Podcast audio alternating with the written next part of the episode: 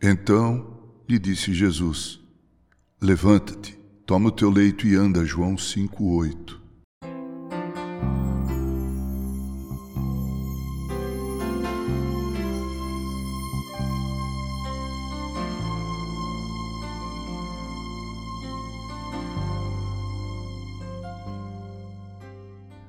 Como muitos outros, o impotente homem estava esperando que uma maravilha fosse operada e que um sinal lhe fosse dado.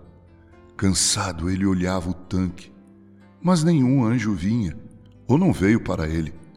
Ainda assim, pensando ser sua única chance, ele esperou quieto e não sabia que havia alguém perto dele cuja palavra poderia curá-lo imediatamente.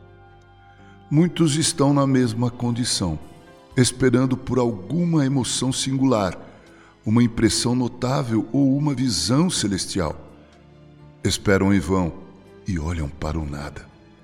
Ainda que pensem desse modo, em alguns casos acontecem sinais notáveis, mas são raros e nenhum homem tem direito de buscá-los para si próprio.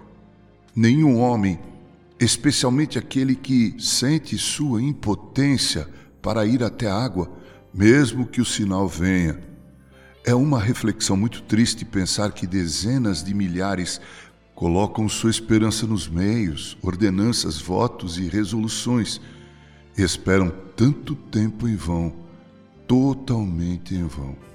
Enquanto isso, estas pobres almas esquecem do Salvador presente que as convida a olhar para eles serem salvas.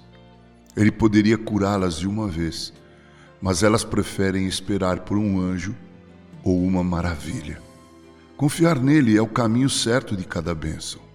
Ele é digno da maior confiança. Mas a incredulidade os faz preferir os pavilhões frios de Betesda ao aconchegante seio do seu amor. Oh, que o Senhor possa voltar seus olhos para as multidões que estão nesta situação hoje.